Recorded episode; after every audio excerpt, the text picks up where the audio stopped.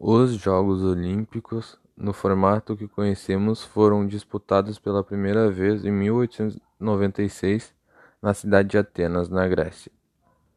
Mas a origem das Olimpíadas vem da antiguidade, época que a competição significava um período de trégua, num, dos, num mundo recheado de guerras e conflitos.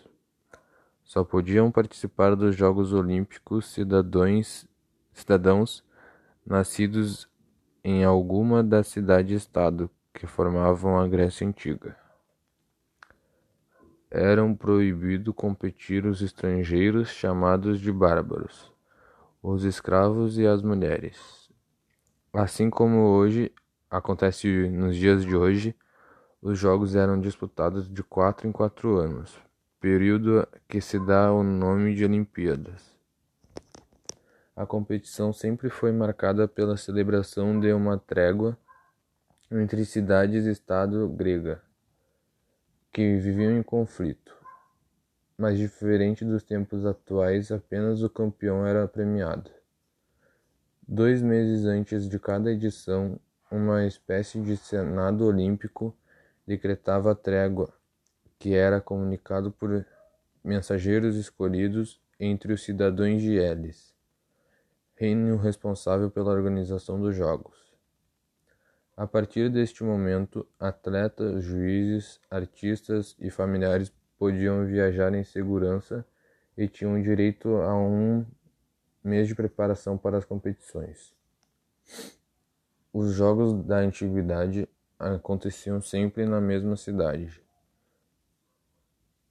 Olimpíada, que era considerada sagrada, o local inicialmente tinha templos dedicados a Hera e mais tarde também a Zeus, e a maior divindade da Grécia Antiga.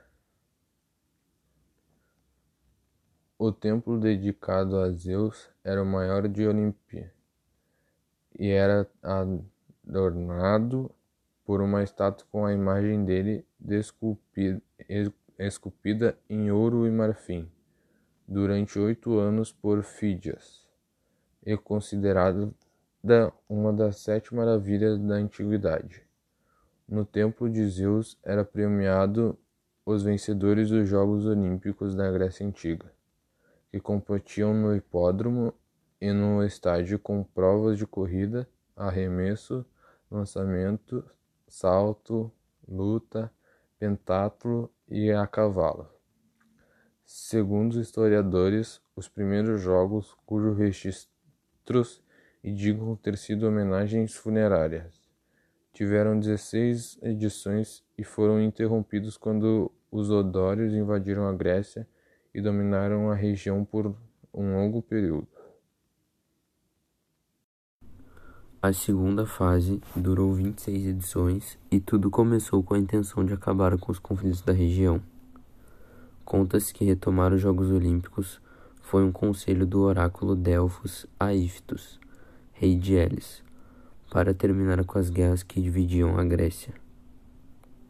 Depois de receber o conselho, Iftos assinou um acordo com Cleóstenes de Pisa e Lícorpo de Esparta para que a trégua sagrada a cada quatro anos voltasse para que os Jogos Olímpicos pudessem ser disputados.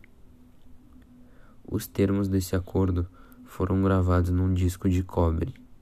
Olímpia é um lugar sagrado. Quem ousa entrar nele com armas será considerado sacrílego. Algumas curiosidades. Na Grécia Antiga, os Jogos Olímpicos eram geralmente realizados em cinco dias.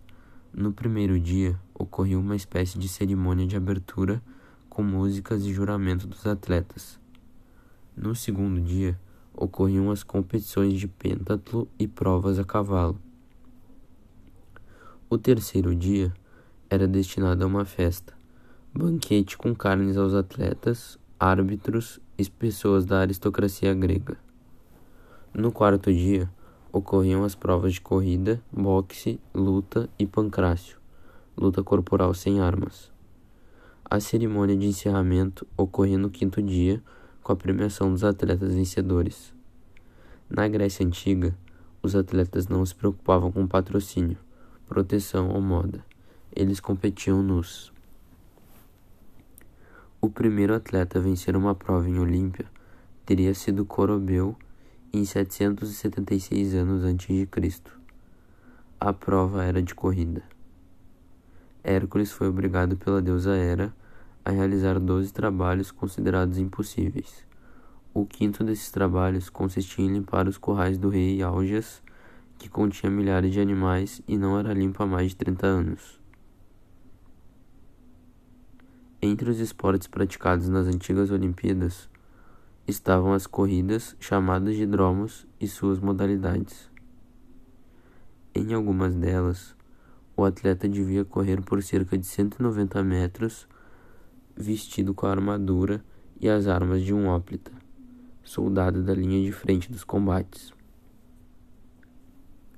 Em termos de corrida, havia também as bigas e quadrigas.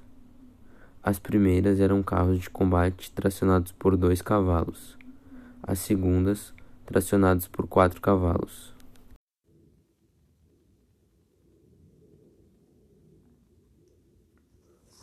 Os atletas eram de forma geral oriundos das classes mais favorecidas e não vinham apenas da Grécia continental, mas de todos os pontos de encontro grego que na antiguidade incluía as colônias espalhadas pelas costas do Mediterrâneo e do Mar Negro.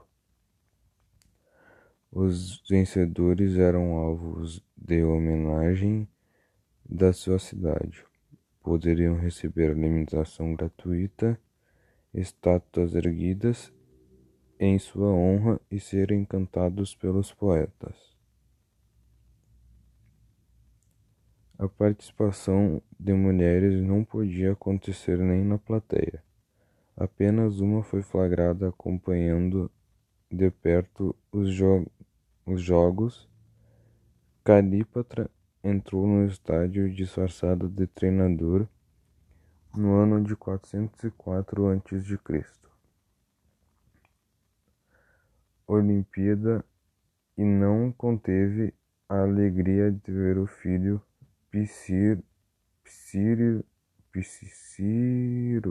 Psirudus ser campeão no pugilato Empolgada, ela invadiu a arena e deixou a roupa cair, revelando-se a todos os presentes. Apesar de ter quebrado a lei Calípatira, foi poupada por ser mãe e esposa de vencedores olímpicos. Mas a partir do episódio, foi criada uma lei que obrigava os técnicos a também se apresentarem nus para as competições. Segundo alguns historiadores, os atletas já competiam pelados por exigência dos próprios organizadores dos Jogos Olímpicos da Grécia Antiga, para evitar que mulheres participassem disfarçadas das competições. Entre os participantes dos Jogos Olímpicos da Grécia Antiga, há relatos de gregos famosos que teriam assistido e até participado de competições, como Hipócrates considerado o pai da medicina. O historiador Heródoto, o rei da Macedônia, Alexandre I, além dos filósofos Aristóteles, Sócrates e Platão.